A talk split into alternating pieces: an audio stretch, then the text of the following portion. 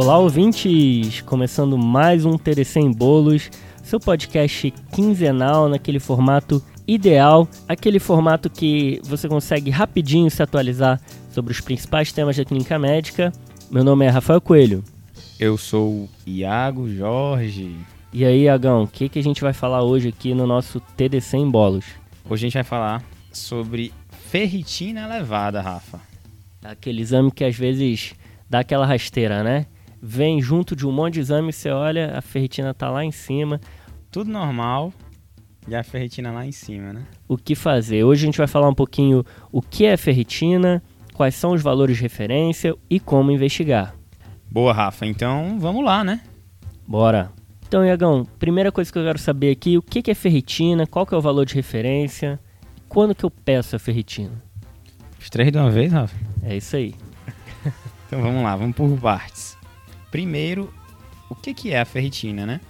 Então, ela é uma proteína que fica principalmente dentro das células e ela serve para armazenar ferro, para guardar o ferro. Então, ela é um marcador dos estoques de ferro do corpo. Beleza?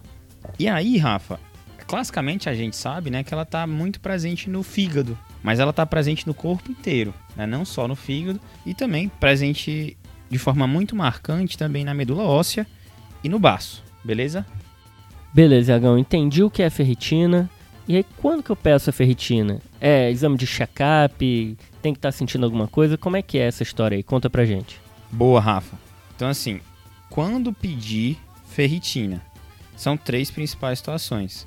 Ou você está suspeitando de uma deficiência de ferro, ou você está suspeitando de uma sobrecarga de ferro, Uhum. Ou você está querendo avaliar a resposta ao tratamento de uma dessas duas condições, beleza? Beleza. A primeira situação, deficiência de ferro, são sintomas de síndrome anêmica, né? Aí, cansaço, fraqueza, dispneia, tontura, cefaleia. Inclusive, a gente tem um episódio sobre isso, né, Rafa? Número 24, vai lá conferir. Um dos episódios mais ouvidos do Estágio de Clinicagem, o quinto episódio mais ouvido, viu, é pessoal? mesmo? Essa eu não sabia não. Olha aí, Mata aí marcando presença. Ok, Iago, beleza. E quais são os outros sintomas que eu vou pedir a ferritina? é na suspeita de uma sobrecarga de ferro. E aqui, Rafa, a gente tem dois cenários principais. Hum. A gente tem aqueles sintomas mais precoces, que aí eles são em geral sintomas vagos, sabe? Fadiga, adinamia e artralgia, por exemplo. Tá. Então é até difícil você conseguir pensar nessa, nessa doença se você não estiver muito ligado. Quadro esquisito, às vezes encaixa ali uma ferritina. É um quadro meio inespecífico, né? E aí você tem uma fase mais tardia dessa sobrecarga de ferro, em que você vai ter uma lesão de órgão-alvo mais pronunciada. Uhum. Por exemplo, quando você tem alteração de enzimas hepáticas ou mesmo cirrose, quando você tem uma disfunção erétil, ou mesmo quando você tem artrite Uhum. ou cardiomiopatia. Inclusive, Rafa, quais eram aqueles seis Hs dos sintomas de hemocromatose? Primeiro H, hepatite. Uhum. Fígado. Segundo H, hiperglicemia. Beleza. Terceiro H, hiperpigmentação cutânea. Tá. Quarto H, heart. Coração E o quinto H, coxambrando, né? Que é o artrite. com H. Com H. né? Caramba. Você ainda incluiu aí a disfunção erétil, né? Aí é o sexto H, né? O hipogonadismo. Boa. Aí sempre dá pra aumentar o mnemônico e deixar ele mais complicado ainda, hein? Parabéns. Então, não tenho que pedir ferritina por check-up. Vou pedir quando estiver suspeitando de alguma doença. Exatamente, Rafa. E aí, qual que é o valor de referência, Agão? Pronto. O valor de referência da ferritina varia muito de acordo com os laboratórios. Como qualquer valor de referência, né? É, fugir da pergunta, da resposta, É. né? É, mas assim, classicamente, para a gente dizer que está alto, numa mulher são níveis acima de 200 microgramas por litro Beleza. e no homem acima de 300 microgramas por litro. Esses valores são ferritinas classicamente elevadas. Ok, 200 em mulher, 300 em homem. Boa. E quanto que tá baixo? É, baixo aí é que varia mesmo de acordo com o laboratório. Geralmente abaixo de 40. E aí, como esse episódio aqui é de ferritina elevada, eu vou ter duas possibilidades, né, Iago? Ou é uma sobrecarga de ferro, ou o paciente tem uma inflamação sistêmica. É isso? Isso mesmo, Rafa. Quando você se depara com uma ferritina elevada, você tem essas duas principais hipóteses. Ou o paciente está inflamado, ou ele está com sobrecarga de ferro. E aí, nessa situação, Rafa, a indicação é você primeiro investigar as causas inflamatórias. Você não investigar de cara uma sobrecarga de ferro. Por quê? Porque é muito mais comum. Mais de 90% das vezes que a ferritina está aumentada, não tem uma sobrecarga de ferro verdadeira.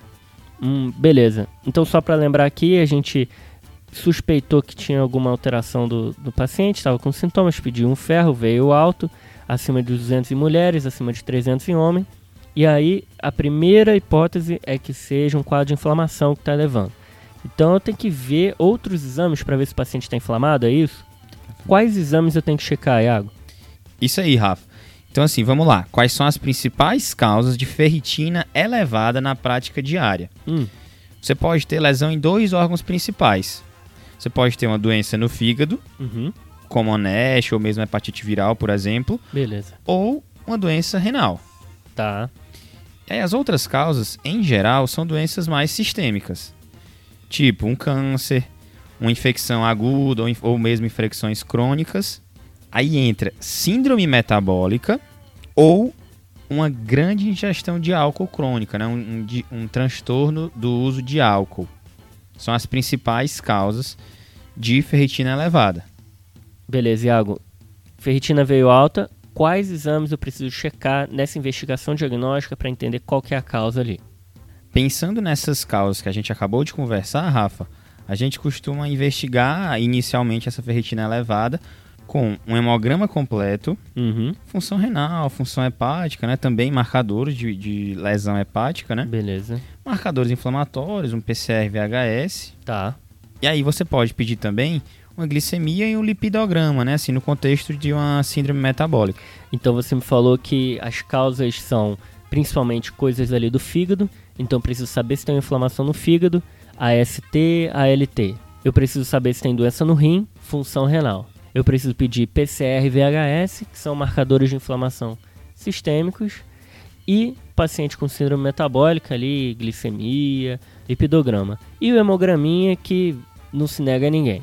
E isso também tem uma máxima da medicina, né? Esse exame, quando vem alterado, é de bom tom você repetir, né? Então cai bem você repetir uma ferritina nesse contexto. É de bom tom. Boa. E se vier enzimas hepáticas alteradas, é importante você complementar com hepatite viral, né? B e C principalmente, e um ultrassom de abdômen. Tem referência até coloca para você pedir de rotina hepatite viral na investigação de uma ferritina elevada. Marcadores de necrose hepática alterados, né? lesão hepática, hepatite.